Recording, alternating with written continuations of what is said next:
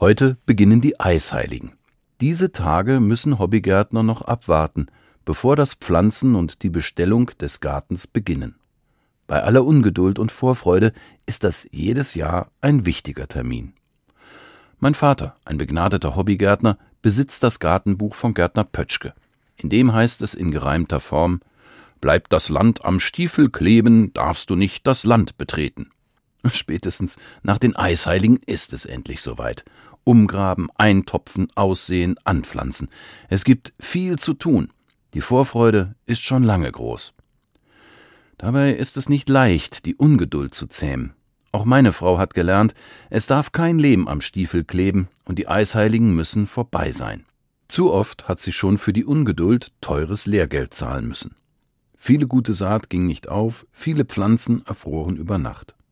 Es ist wie so oft im Leben, der richtige Zeitpunkt zählt. Ich brauche oft ziemlich viel Geduld, bis der richtige Zeitpunkt kommt. Da habe ich jemanden um Verzeihung gebeten, aber er kann mir nicht gleich vergeben. Da nützt es nichts, wenn ich immer wieder nachfrage oder ihn dränge, endlich wieder gut zu sein. Manchmal braucht es Zeit, bis eine Beziehung wieder heilt. Manchmal ist Geduld gefragt, damit etwas gelingen kann. Heute ist so ein Tag, an dem das deutlich wird. Ab nächsten Dienstag, wenn die Eisheiligen vorbei sind, geht's raus aufs Land.